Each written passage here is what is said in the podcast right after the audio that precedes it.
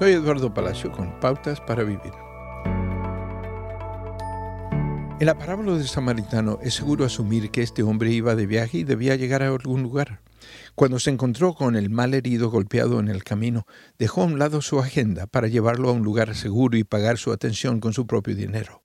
Al ver una necesidad, respondió con compasión, puso sus propios planes en pausa.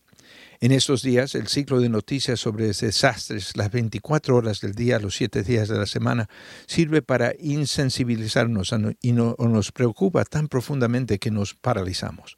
Ambas reacciones son síntomas de no tener una conexión personal con las víctimas. La mayoría de nosotros estamos dispuestos a ayudar a alguien que conocemos, pero la tragedia global es demasiado abrumadora para poder abordarla.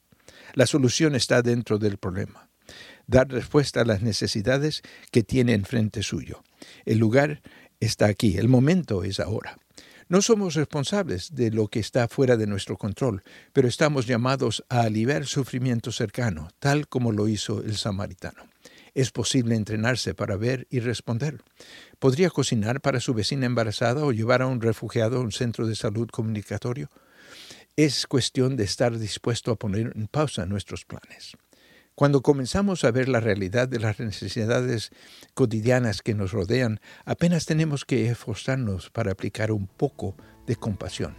Comience a planificar ahora hacer una pausa en su viaje para ayudar a los demás.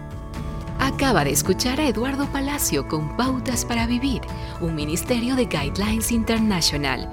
Permita que esta estación de radio sepa cómo el programa le ha ayudado. Acompáñenos en la próxima emisión de Pautas para Vivir.